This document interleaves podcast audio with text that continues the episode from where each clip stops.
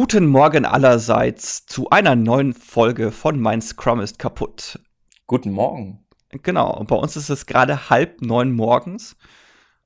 Also noch mitten in der Nacht. Äh, ja. Ja. Jetzt erstmal Hallo Sebastian. Ja, hallo Dominik. Moin. Ähm, ja, also genau, guten Morgen ist. Ich bin ja mir überlegen, wie man so einen Podcast einleitet, weil du weißt ja nie, wie, wann die Leute den hören eigentlich, ne? Aber. Ja, ja, das stimmt. Ich habe immer so die Theorie, dass sie ihn in der Früh hören, weil ich zumindest auch die Folge in der Früh freischalte immer. Aber ob sie es dann auch tun, weiß ich nicht. Ich glaube auch, die Leute sitzen alle wie wild und wie, wie angefixt vor, vor ihrem Podcast-Player und aktualisieren die ganze Zeit. Gibt schon die neue Folge, gibt schon die neue Folge.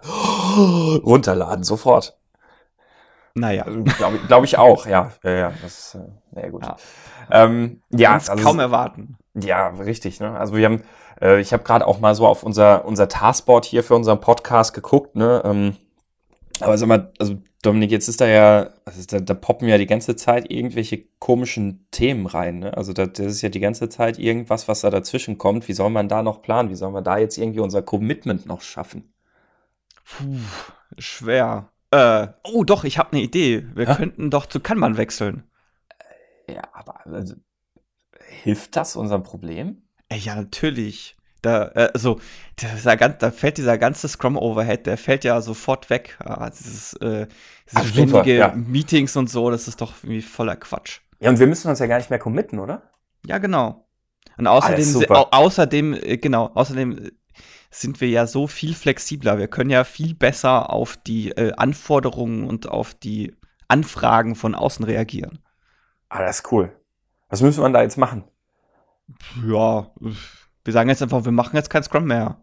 Okay, ja, das Taskboard können wir auch einfach beibehalten, ne? ja, genau. Wir, wir nennen es dann, und wir nennen es dann Kanban. Ja, ja, finde ich gut. Ah, das ist cool, das machen wir. Äh, okay, also damit, dann, damit sozusagen jetzt nochmal raus aus diesem kleinen Rollenspiel, diesen improvisierten Rollenspiel, haben wir super gemacht, oder? Ja, fantastisch. Ja, Hammer. Ähm, ja, ich glaube, wir können demnächst einen Improvisationspodcast starten. Ja, äh, es, aber es, ich glaube, es ist jetzt schon durchgekommen, worauf wir hinaus wollen, nämlich äh, diesen Mythos Mythos des Kanban-Modus, also bewusst Kanban-Modus, nicht Kanban, sondern Kanban-Modus. Ähm, warum, warum, Dominik, unterscheiden wir denn da bei diesen Begrifflichkeiten? Ja, weil das eine ist halt Kanban, das andere tut so, als wäre es Kanban. Mhm. Ja, sehr kurz und prägnant eigentlich schon auf, auf den Punkt gebracht. Das, das ist nämlich genau der springende Punkt. Ähm, so aus unserer Beobachtung raus ist es, passiert es ja sehr gerne, dass, dass man sagt, man macht jetzt einfach mal Kanban, weil Scrum funktioniert ja gerade nicht, ne? Und das ist ja gerade so unbequem. Das zeigt einem ja so an allen Ecken und Enden, dass man eigentlich irgendwas total Blödes macht. Ähm, da, da machen wir jetzt einfach Kanban, weil da haben wir ja kein Commitment mehr und wir brauchen die Dinge einfach nur noch durchschieben. Wir können die ganze Zeit die Arbeit irgendwie torpedieren. Ist ja total super. Das passt aber eigentlich nicht zu der Auffassung von einem richtigen Kanban-System. Ja, also ähm, ein richtiges Kanban-System hat ja gewisse Prinzipien, nach denen sich das richtet. Und ich glaube, über die würden wir jetzt nachher mal oder würden wir, sollten wir jetzt heute mal ein bisschen sprechen, um mal aufzuzeigen, was denn eigentlich ein Kanban-System ausmacht, das ja auch dieses dahinterstehende, ähm, diesen dahinterstehenden Gedanken zur kontinuierlichen Verbesserung auch wirklich bestärkt. Ne? Ja, vor allem, glaube ich, sollten wir gucken, dass wir auch im Laufe des Podcasts auf den oder auf die Fehleinschätzung kommen. Kanban wäre ja ein Prozess. Mhm. Ja, das ist äh, sehr, sehr gute Anmerkung auch noch. Ja. ja. Jetzt weiß ich nicht, wie es bei dir ist. Also ich schreibe ja gerade für unser fantastisches Buch, welches äh, bestimmt oh. nächstes Jahr erscheinen wird.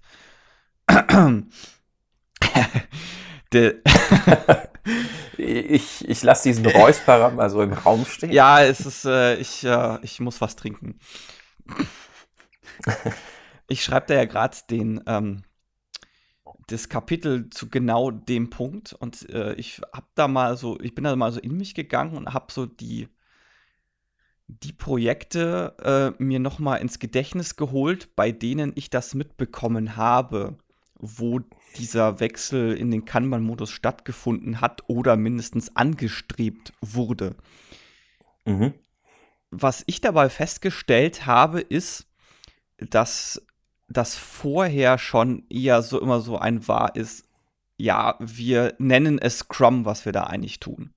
Mhm. Ich weiß nicht, hast du eine oder kannst du eine ähnliche Beobachtung bestätigen? Ähm, das, mich hat über das Thema auch schon mal nachgedacht. Das, bei, bei mir waren das eigentlich zwei Beobachtungen.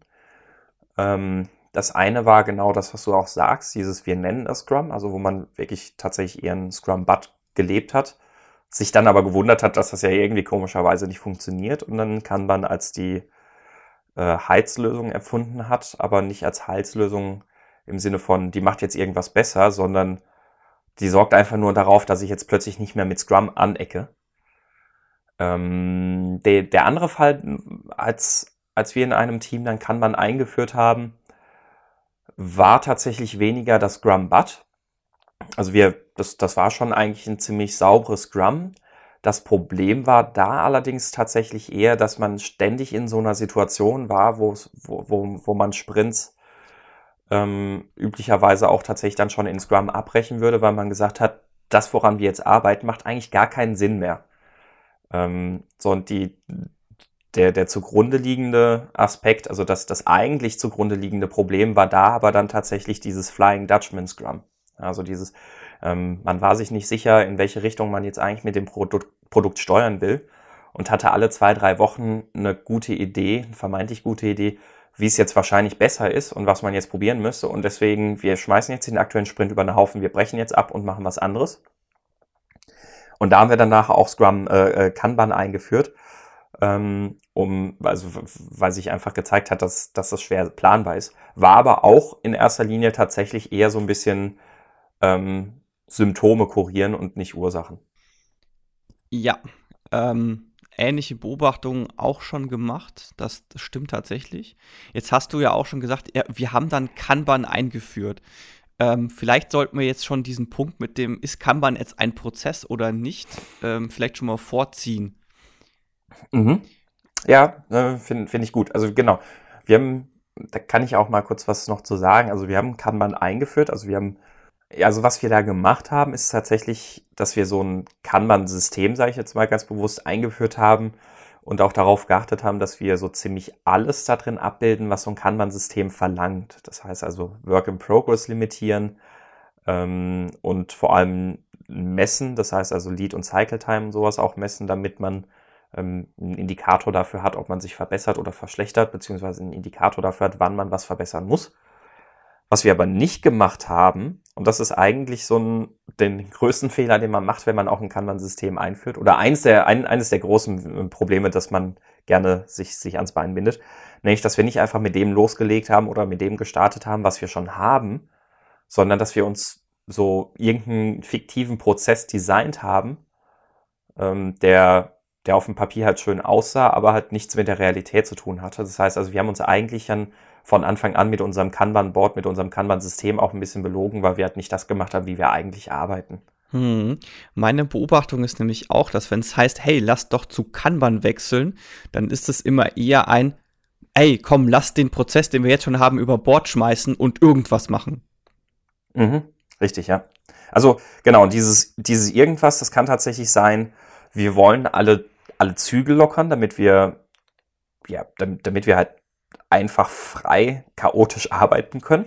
Also was, was erstmal mhm. per se auch schon wieder eine schlechte Idee ist. Kann aber auf der anderen Seite sein, dass dann diese Verlockung kommt, wir, wir designen uns jetzt einen wunderschönen, super tollen Prozess. Der, der alles ist, nur nicht die Realität. Ja, richtig. Kanban ist halt im Gegensatz zu Scrum kein Prozess, sondern es bietet halt Mittel und Wege, um den Prozess zu verwalten und um den Fluss im Prozess zu verwalten. Mhm. Das ist halt, finde ich, irgendwie so ein sehr großes Missverständnis. Also, weil eben auch gesagt hat, ja, Kanban ist so dieser Ad-Hoc-Modus und da kann ich alles machen und pipapo. Äh, das aber das erste Grundprinzip heißt, start with what you do now. Also tue das, was du jetzt schon tust und mhm. verwende halt zusätzliche Regeln, um diesen Prozess zu steuern. Ich glaube, das ist vielen überhaupt nicht bewusst. Ja, ja, und vor allem die, die, dieses dritte Prinzip macht das ja auch nochmal sehr, sehr, sehr viel deutlicher. Ne? Mhm. Bestehende mhm. Rollen, Abläufe und Prozesse benutzen und respektieren. Also nicht einfach anfangen und jetzt irgendwas über Bord werfen und sich da irgendwas anderes ausmalen, sondern genau die Prozesse, alles das, was jetzt schon da ist, das respektieren und wirklich darauf genau, aufsetzen. Und das halt Stück für Stück zu verbessern. Genau, und dann kommt nämlich genau das, was ja Kanban eigentlich ist, nämlich ein Change Management. Also es hilft dir dabei zu monitoren, was machst du nicht gut und wo sollst du was verändern in kleinen inkrementellen Schritten und dann beobachten, hat das denn was gebracht? Korrekt. Ja. Und genau das alles wird halt, wenn du einen Wechsel zum Kan, zu dem sogenannten Kanban-Modus hast, das wird halt alles nicht gemacht. Also zumindest in den Projekten, wo ich das mitbekommen habe, war das halt wirklich ein, okay, wir schmeißen jetzt einfach Scrum über den Haufen, weil das ist ja eh zu viel äh, Overhead und Kanban ist jetzt das Wunderheilmittel. Aber letztendlich hat es nur bedeutet, ja, wir haben jetzt gar keinen Prozess mehr und wir machen jetzt irgendwie weiter. Mhm. Ich, äh, interessant wäre jetzt auch gleich noch deine Erfahrung, aber bei den Projekten, bei denen ich das gesehen habe, die sind dann letztendlich alle gescheitert. Äh, ganz, ganz, so drastisch war es jetzt bei denen, wo ich das gesehen habe, nicht, aber es sind Projekte gewesen.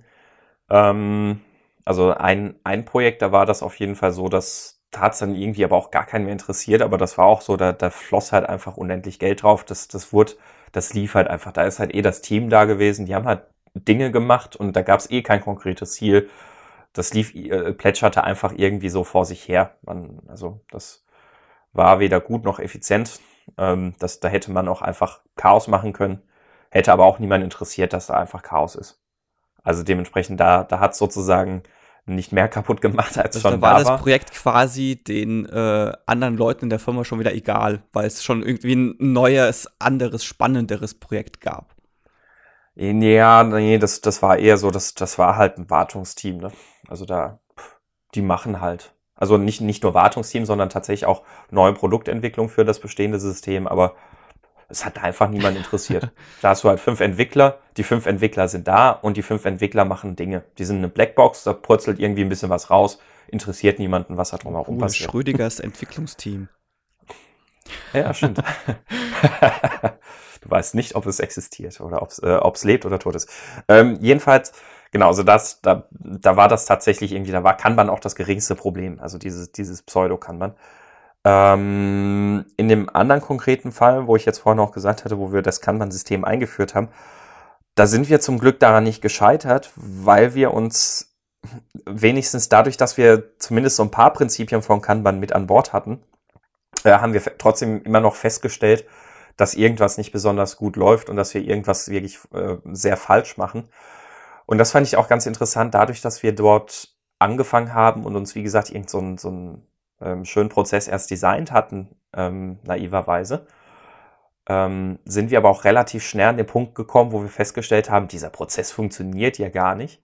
Das ist ja voll blöd, doofer Prozess. Ja, genau. Und dieses Kanban, das funktioniert sowieso nicht. Das setzt sich eh nicht durch. Das, das zum Glück nicht, sondern wir haben dann kapiert, ähm, lass uns das doch alles mal irgendwie hier und da so ein bisschen, also wir haben halt festgestellt, ja, diese Station so in der Form irgendwie, das gibt's ja gar nicht und eigentlich ist hier ja dazwischen eigentlich noch, da passiert ja was ganz anderes noch dazwischen, bevor erst diese Station erreicht wird. Ähm, lass uns das doch mal so abbilden und dann haben wir halt das, das äh, Kanban-Board auch wirklich kontinuierlich immer wieder weiter umgebaut und sind immer weiter von diesem designten Prozess weggekommen und nach und nach dahin gekommen, dass wir halt tatsächlich die Realität abgebildet haben. Also ähm, wir, wir haben das dann nachher schon so gemacht. Also bilde deine oder respektiere deine Prozesse, mach da, fang da an, wo du, ähm, wo, wo du gerade stehst. Nicht so ganz, sondern wir waren dann nachher eher so, geh dorthin, wo ja. du vorher standest. ähm, aber, aber damit sind wir so sozusagen trotzdem auf diesen Punkt gekommen, wo wir dann gesagt haben, okay, ähm, wir, wir können uns trotzdem jetzt kontinuierlich verbessern, weil wir haben, wie gesagt, immerhin auch trotzdem gemessen und wir hatten Work-in-Progress-Limits so dass uns Kanban da halt schon geholfen hat. Aber wir haben halt äh, viel Zeit darauf verschwendet, von diesem Wunschprozess, den wir uns vorher ausgedacht haben, wieder zur Realität zu kommen. Was mir gerade die ganze Zeit noch so durch den Kopf geht, ist so dieser Punkt, dass wenn du diesen Wechsel in den Kanban-Modus machst oder anstrebst, dann ist halt wirklich in der Regel irgendwas anders vorher schon kaputt. Also so zurückgedacht ja. bei den, eben bei den Projekten, wo ich das mitbekommen habe, waren es halt auch echt so Sachen wie äh, der Product Owner war quasi überhaupt nicht anwesend. Äh, und, und oder hatte mhm. wirklich richtig schlechte User Stories, mit denen sich halt nicht arbeiten ließ. Also jetzt zum Beispiel. Mhm. Oder äh, so lustige Fälle wie, ja, ähm, wir, wir machen die Features jetzt ganz schnell fertig und wenn dann Bugs auftreten, dann machen wir die äh, zehn Sprints später. Und haben dann halt mhm. angefangen, Bugs zu sammeln und lauter so ein Kram, weil es müssen ja Features, Features, Features fertig werden. Und äh, ja. das sind halt wirklich da ist halt vorher schon was kaputt und dadurch, dass ich in Kanban wechsle oder nach in diesen ominösen Kanban-Modus wechsle, wird das halt nicht auf einmal wieder richtig. Im Gegenteil, ich finde, das wird dann sogar schlimmer, weil ich ja dann wenigstens noch äh, irgendwelche Planungsmechanismen, die ich zumindest schon fest mit drin habe und auch Verbesserungsmechanismen, die ich fest mit drin habe, genauer gesagt die Retrospektive, die schmeiße ich halt komplett über Bord also das, das, das ist die eine Sache vor allem. Also wenn du die Retrospektive über Bord speist, wir, haben, wir hatten sie bei uns trotzdem beibehalten. Aber das ist genau der Punkt. Also wir haben ja, ich habe es ja gerade auch gesagt, also unser Problem war eigentlich dieses Flying Dutchman Scrum, was wir halt gemacht haben. Ähm, und auch, auch da war bei mir auch die Erfahrung und auch wenn man manchmal ja auch auf Konferenzen mit Leuten spricht, die dann zu einem sagen, ja, wir machen Kanban, weil Scrum bei uns nicht funktioniert hat. Ähm, das ist halt genau das, das Problem, was du gerade sagst Scrum ist ja sehr stark darin, dir Probleme aufzuzeigen. Nämlich immer da, wo du eigentlich an, an, an eine Grenze stößt und das Gefühl hast, oh, das funktioniert bei uns jetzt aber nicht, funktioniert nicht, nicht Scrum nicht, sondern ihr funktioniert nicht. Also du, du hast irgendein zugrunde liegendes Problem und das solltest du ähm, betrachten. Wenn du dann sagst, wir gehen jetzt auf Kanban, weil Scrum ja offensichtlich bei uns nicht funktioniert, dann akzeptierst du dieses Problem. Also dann sagst du ja bewusst, das ist ein akzeptiertes Problem, das ist ein Umstand, den können wir nicht ändern oder den wollen wir nicht ändern, beziehungsweise du machst es ja gar nicht mal so explizit, sondern du machst das sehr implizit. Ähm, du akzeptierst einfach dieses Problem, akzeptierst diesen Umstand, dass da irgendwas falsch läuft und nicht änderbar ist und gehst dann in einen anderen Modus, der dir keine Regeln vorschreibt, weil du da so ganz bequem um dieses Problem herumschiffst und dich gar nicht damit auseinandersetzen musst. Kanban ist zwar eigentlich gut da drin, auch mit dieser inkrementellen Verbesserung ähm, Probleme aufzudecken und Veränderungen anzustoßen. Aber das bringt halt ab dem Zeitpunkt nichts mehr, wo du ja mit diesem Wechsel dieses Problem einfach duldest und akzeptierst. Weil dann nimmst du dieses Problem auch nicht mehr als Problem im weiteren das Verlauf. Das kommt halt immer aufs Problem drauf an. Ne? Also wenn du jetzt zum Beispiel den Fall hast, dass du äh, einen Product Owner hast, der halt nichts tut und der halt sagt, nee, sorry, ich muss noch andere Sachen machen, da habe ich keine Zeit dafür. Der wird dann auch nicht, wenn du im Kanban-Modus bist, auf magische Art und Weise halt auf einmal Zeit dafür haben. Das heißt, du wirst ja genau mhm. das gleiche Problem haben, dass die User-Stories nicht vorbereitet sind, dass sie nicht abgeschätzt werden können, ähm, dass sie vielleicht auch zu groß sind. Das wirst du ja auch alles noch haben. Nur mit dem Nachteil, also dass du dann halt gar keine Planbarkeit mehr hast, weil so ein Product Owner, der eh schon keine Zeit äh, hat, der wird sich auch nicht mit so einem Kram wie Kadenzen oder so auseinandersetzen. Ja, und das Problem ist halt tatsächlich, dass du ja bei diesem Umstieg, aber dieses, diesen Zustand ja in der Regel ähm, ja nicht verändern willst, sondern dass du damit ja sagst, ja, das passt schon so, ne? Weil dann brauchen wir jetzt den Product Owner nicht mehr, wir haben jetzt keine feste Planung mehr, wir müssen uns auf nichts committen. Ähm, Stories können halt jetzt plötzlich wieder acht Wochen laufen, das ist ja alles völlig okay. Das System verbietet es mir ja nicht, ne? Ja, das ist jetzt so die Frage, weil meine Erfahrung oder die Beobachtung ist, dass äh, so die Hoffnung mitschwingt, ja, wenn ich jetzt auf Kanban umstelle, dann wird ja alles viel schneller und besser gehen. Das, also, dann, dann, hoffe ich ja gerade eben nicht, dass die User Stories dann äh, trotzdem noch acht Wochen. Aber das ist eine interessante Beobachtung, weil dann hast du das tatsächlich ähm, anders auch erlebt als ich bisher. Weil bei mir war das, wie gesagt, tatsächlich so die Beobachtung dann auch immer, dass man dann gesagt hat, also dass, dass man halt wirklich diesen großen Schritt nach hinten gemacht hat eigentlich mit diesem Kanban-System. Ne? Also dass man gesagt hat, ja, okay, dann haben wir halt jetzt kein Commitment mehr. Okay, dann kommen halt jetzt die ganze Zeit irgendwelche Anforderungen quer reingeschossen und wir müssen das liegen lassen, was gerade in, in Progress ist. Okay, dann geht halt jetzt eine User Story sechs Wochen, dann müssen wir uns endlich nicht mehr darum kümmern, dass wir die irgendwie bis auf Sprintgröße runtergehen. Ja, vielleicht war der Unterschied, dass äh, die Projekte, die ich mitbekommen habe, die waren halt alle irgendwo schon am Straucheln, wo das dann der Kanban-Modus eingeführt wurde. Also die waren eh schon in, eine, in einer mhm. kritischen Situation, weil, weil halt Product Owner mhm. keine Zeit hatte oder weil man halt Bugs gesammelt hat und die Software in einem furchtbaren Zustand war. Ja.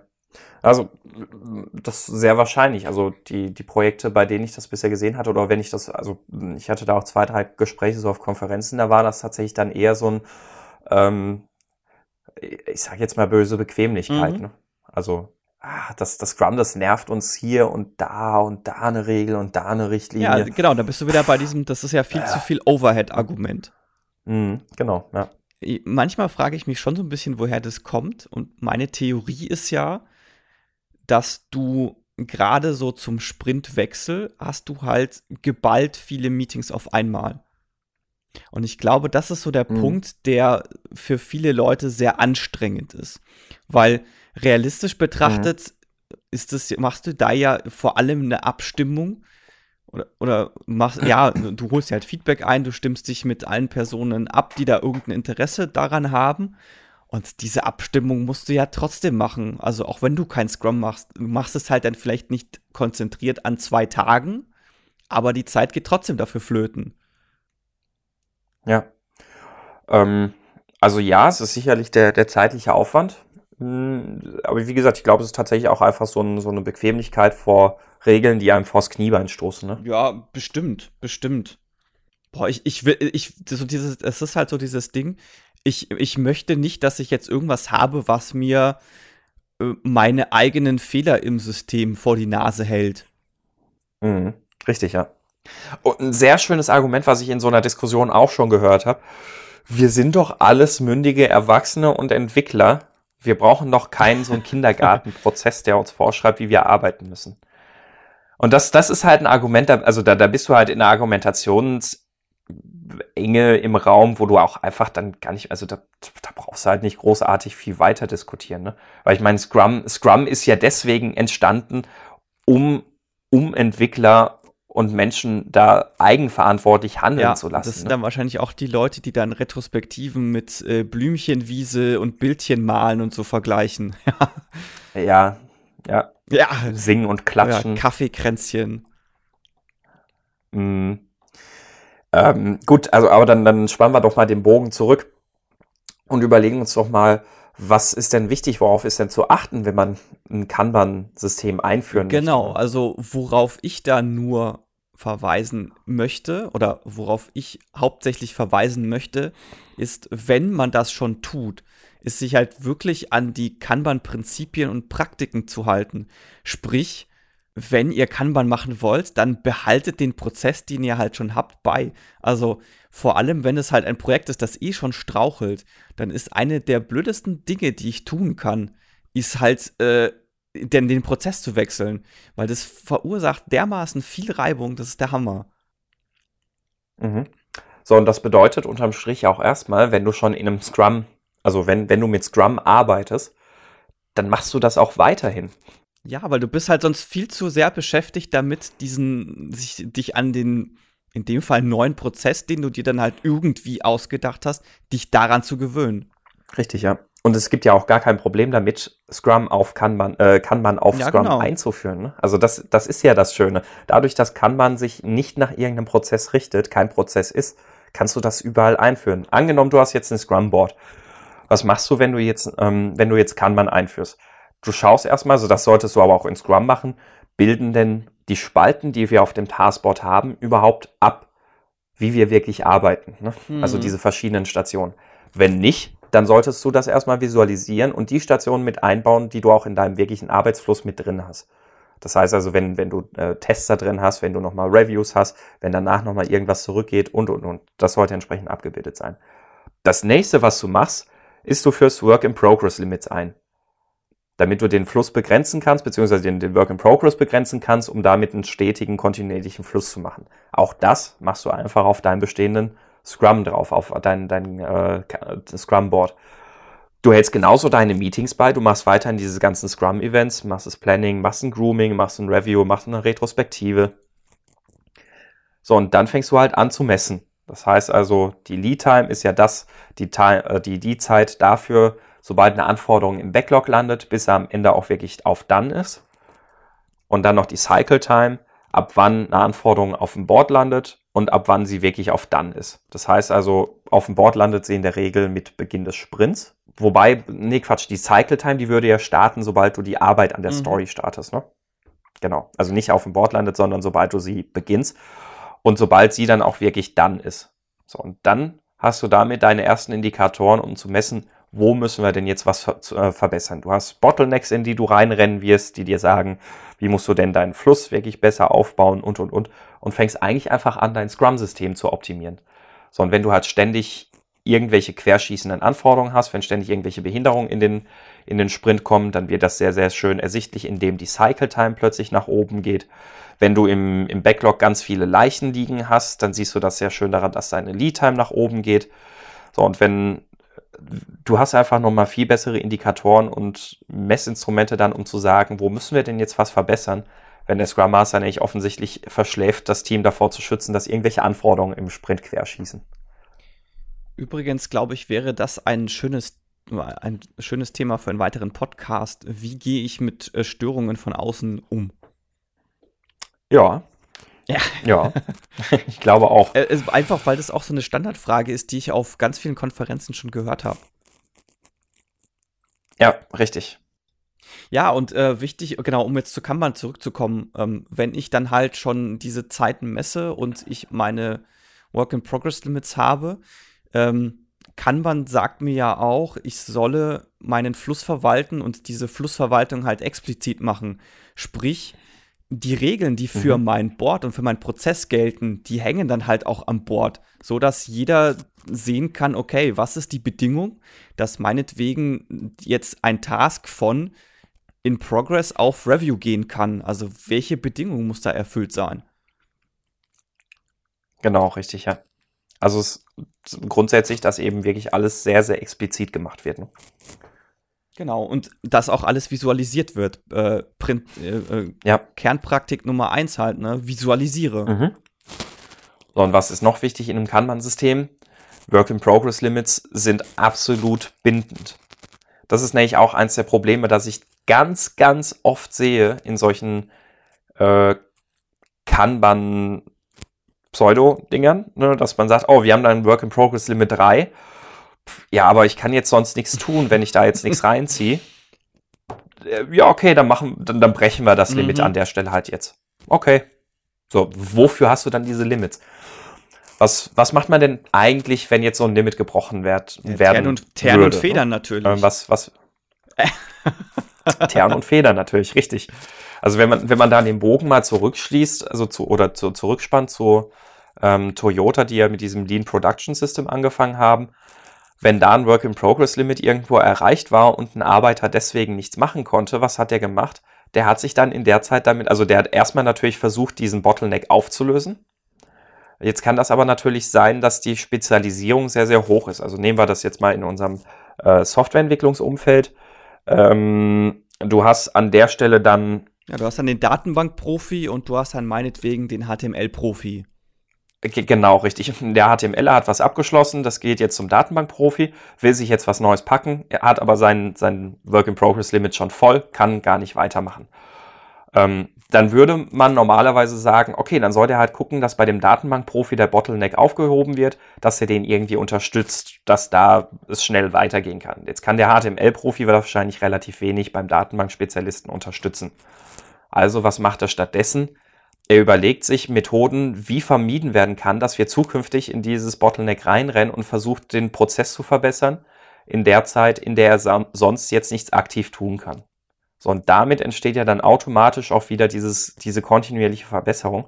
Und wenn ich diese Work-in-Progress-Limits einfach ignoriere, dann mache ich mir da ja auch gar keine Gedanken weiter zu, warum habe ich denn da überhaupt einen Bottleneck? Richtig. Aber das ist halt was, das wird halt auch wieder, und, und da sind wir auch bei dem gleichen Punkt, warum es eine schlechte Idee ist, von Scrum auf Kanban zu wechseln, nur weil mir die Regeln vor den Kopf stoßen, weil ich die Regeln in Kanban dann genauso ignorieren werde und dann mit Kanban halt nichts gewinne. Also wirklich gar nichts. Vermutlich auch sogar eher im Gegenteil. Ja.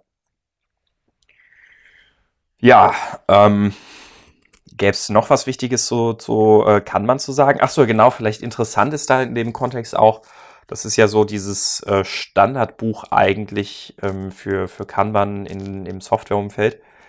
Ähm, bei der, wie heißt er, David Anderson? Ja, David Anderson. Äh, David Anderson hat ja dieses, ähm, wie, wie heißt es eng komplett ausgeschrieben? Software Kanban oder Kanban in Software Development oder so? Nee, ich glaube, das äh, Buch, sein Buch heißt sogar wirklich einfach nur Kanban. Ist es wirklich nur Kanban? Hm. Ja, ich meine schon. Ähm, jedenfalls, was, was da nicht ganz interessant ist an dem Buch, David J. Anderson. Genau, Kanban, Evolutions-Change Management für IT-Organisationen. Ja, die guten deutschen Untertitel wieder. Genau, ja, genau, die, die guten deutschen Untertitel. ähm, ja, aber es gibt auch einen englischen Untertitel. Successful Evolutionary Change for Your Technology Business. Ähm, ich ich finde dieses Titelbild übrigens katastrophal. Also ja, ja, das, da hat ich haben wir uns ja schon mal ich drüber jedes Mal einen Hals, wenn ich das sehe. Ne, so, so drei Leute, die da so rein reinschauen, als wenn sie nicht mal allein eine Packung Pudding aufmachen kann. I'm stuck, I'm too busy, I'm idle. Und dann der Oberlehrer, let's do something about it. Äh, Entschuldigung, nee, auf das Bild komme ich so gar nicht klar. Jedenfalls sehr, sehr, sehr gutes Buch, das nämlich auch wirklich zu verstehen hilft, diese, ähm, die, diese äh, Kernprinzipien von, von Kanban einzuhalten und warum es so wichtig ist, die einzuhalten. Und er geht da ja auch ein bisschen konkreter darauf ein, wie denn Softwareentwicklung mit Kanban aussehen kann, wenn du ein komplett neues Projekt startest. Also was, was da so Sachen sind, weil ich meine, wenn du, wenn du sagst, du hast einen Prozess, den du respektierst und den du abbildest, was machst du, wenn du noch gar keinen Prozess hast? Und da ist mhm. das Buch eigentlich auch eine ganz gute Starthilfe. Grundsätzlich würde ich aus meiner Erfahrung aber eigentlich immer empfehlen, erstmal wirklich zu sagen, wir machen Scrum, weil Scrum hat diese Disziplin abverlangt und wirklich ein deutlich besseres Werkzeug meiner Meinung nach ist, um zu helfen, ähm, sich zu verbessern. Ähm, aber, und das ist jetzt so die, die, ähm, der, der Punkt, wo, wo ich das dann gleich wieder so ein bisschen aufweiche, wie immer mit so einem Aber, wenn man wirklich in einem Umfeld ist, wo man überhaupt gar nicht erst in der Lage ist, mit Scrum loszulegen, einfach gar nicht dieses, dieses Umfeld überhaupt nur schaffen kann. Also das, das ist ja durchaus tatsächlich, ähm, kann politische Gründe geben, dass da jemand schon richtig am Rad dreht, wenn, wenn du ähm, sagst, wir machen jetzt einfach nur bei uns im Team Scrum, ne? so, so dieses Grassroots Scrum, von dem sonst niemand was mitkriegt. Ähm, dann ist es tatsächlich eine gute Idee, einfach mit Kanban anzufangen und einfach nur das zu visualisieren, was man halt jetzt schon macht. Weil Visualisierung kann einem ja niemand verbieten. Richtig. So, meine Empf Empfehlung wäre halt auch, bevor ich da jetzt entschließe, zu Kanban zu wechseln, dann informiert euch wirklich, was das bedeutet. Weil sonst, äh, nachdem es ja schon den schönen Begriff Scrumbat gibt, sonst macht ihr halt kein Kanban, sondern Kanbat. Kanbat. Schön. Also, aber letztendlich läuft dann darauf raus. Also ich mache halt dann eigentlich irgendwas und gebe dem ein Label, das aber überhaupt nicht passt. Also es, es gibt ja auch immer so schön die Analogien zu Sport. Ja. Ich meine, ich kann ja auch nicht sagen, ich äh, spiele jetzt Basketball und nenne es Fußball. ja. Das ist richtig. Also, ist, ja. Ähm, Macht ja auch keiner. Hoffe ich zumindest. Hoffe hoff ich auch, ja. ähm, jetzt, jetzt fällt mir gerade noch so ein, wo wir da so drüber sprechen. Es gibt doch auch dieses, ähm, ich überlege gerade wieder, wie das heißt. Scrum Bun. Kennst du das? Ja. Scrum Bun. Äh, ich, vom Namen her, ich habe mich nie tiefer damit auseinandergesetzt. Ja, ähm, ich, ich, ich hatte mich damals in, in unserem Startup ähm, damit auseinandergesetzt ähm, und hat es für eine sehr schlechte Idee gehalten, ähm, weil das eigentlich eher so von, von Anfang an so ein, so ein Scrum-Bud-Ansatz ist. Ne? Also von Anfang an zu, schon zu sagen, ah, ist alles halb so wild. ähm, und das, das fand ich damals eine sehr schlechte Idee, finde ich auch heute noch eine sehr schlechte Idee. Allerdings kann ich heute nicht mehr verargumentieren, warum es eine schlechte Idee ist, weil ich mich tatsächlich auch dafür zu lang nicht mehr damit auseinandergesetzt habe. Ähm, also insofern kann ich da jetzt leider nicht genau argumentieren. Aber da würde würd ja. mich mal interessieren, ob irgendeiner unserer Zuhörer schon mal mit Scrum Bun gearbeitet hat. Genau, und ob es wirklich, wie Sebastian sagt, ein, ja, ich will ja eigentlich Scrum machen, aber ist. Richtig, ja. Ähm, wenn ich jetzt so nochmal überlege, glaube ich, kommen wir, kommen wir heute in der heutigen Folge wirklich wie so die, die Hardcore-Prozess-Nazis rüber.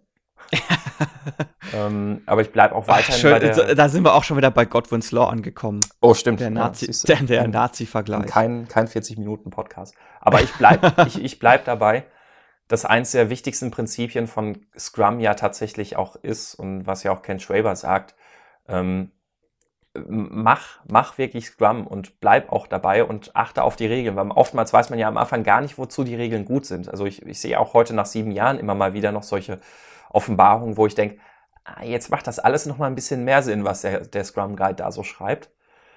Ähm, also achtet auf die Regeln und wenn, wenn die Regeln euch vom Kopf stoßen oder ihr euch dadurch ein bisschen gegängelt fühlt, dann überlegt erstmal vielleicht, warum passt die Regel denn jetzt eigentlich nicht? Und das ist das, worum, worum es halt wirklich geht. Ne? Nicht einfach nur blind den Regeln zu gehorchen, sondern sich dann überlegen, warum passt die Regel denn jetzt nicht?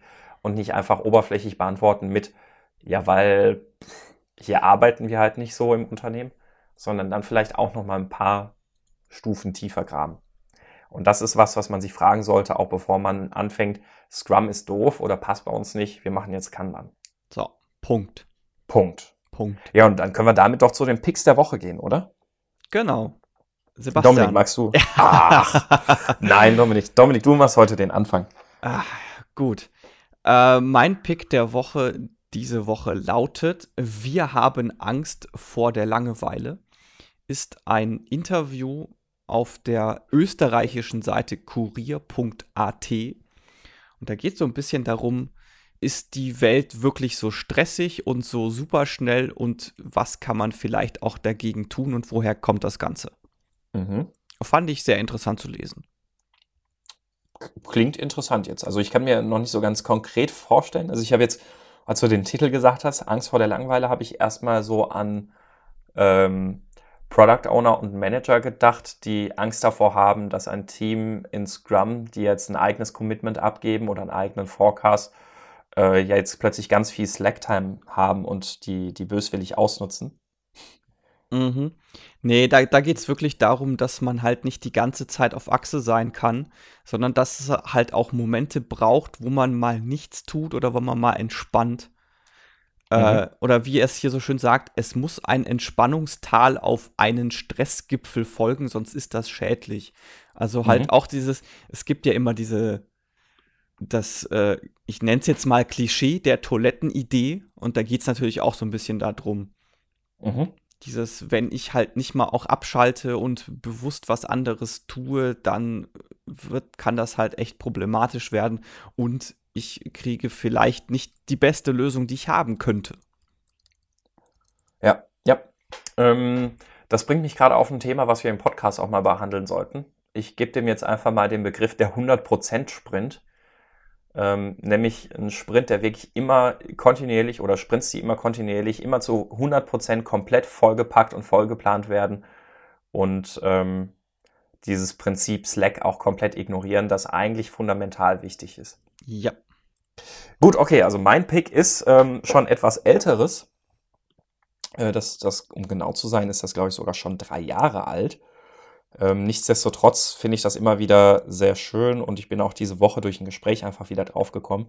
Nämlich ist das ein, äh, eine Session, ein Vortrag vom Johann Peter Hartmann, dem äh, CTO von der Mayflower GmbH, äh, den ich persönlich sehr, sehr schätze. Einfach seine Vorträge, sie sind sehr unterhaltsam, er ist ein guter Redner, ähm, macht sehr schöne Vorträge und in erster Linie, und das finde ich vor allem so interessant, spricht er halt auch sehr, sehr offen über Versagen, über Fehlschläge und über völlig falsche Richtungen, die man immer wieder eingeschlagen hat bei den Versuchen, ähm, Mayflower durch und durch agil zu gestalten.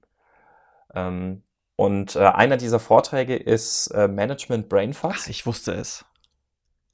Na klar, das ist äh, auch, auch heute noch einer meiner All-Time-Favorites, weil man den auch immer wieder gut aus der Schublade holen kann. Ähm, einerseits zur Selbstreflexion, um zu überlegen, na, in welchem, in welchem System stehe ich denn gerade. Andererseits aber auch, um zu verstehen, warum Manager manchmal fundamental anders ticken als ähm, Softwareentwickler zum Beispiel. Und auch, um rauszufinden, warum beispielsweise ähm, äh, ja, also jetzt meine Katze hat mich gerade abgelenkt. auch nicht schlecht, ne? Ähm, aber auch um, um zu verstehen, warum manche Dinge, die erstmal sehr unintuitiv scheinen, besser sind als das, was einem, als was die Wissenschaft eigentlich sagt. Mhm. So, und ähm, er, geht da auch grundsätzlich erstmal so auf Cinefin ein, also dieses Cinefin-Framework, was bei IBM äh, erdacht wurde, so in, Ende der 90er Jahre. Ähm, wo ich übrigens diese Woche gelernt habe, dass das gaelisch ausgesprochen wo irgendwie so Kinaiwin ist. Mhm. Kinaiwin, ja. so, so, ja. Ähm, ja, also inso, insofern ein sehr, sehr schöner Vortrag. Die Folien sind bei Slideshare. Ähm, das, das Schöne ist auch, dass der Johann in die Notizen eigentlich immer so ein wirklich fast vollständiges Transkript schreibt, sodass man den ähm, sich die Folien und die Notizen auch durchgucken kann, ohne den Johann vor sich haben zu müssen. Ist natürlich noch mal ein bisschen besser, aber man kriegt auch so einfach nur aus dem Transkript und den Folien schon einen sehr guten Eindruck über das Thema. Das ist mein Pick, der Woche. Und nachdem ja der Wunsch zu Kanban zu wechseln häufig auch aus dem Management kommt, eine schöne Brücke zum heutigen Thema.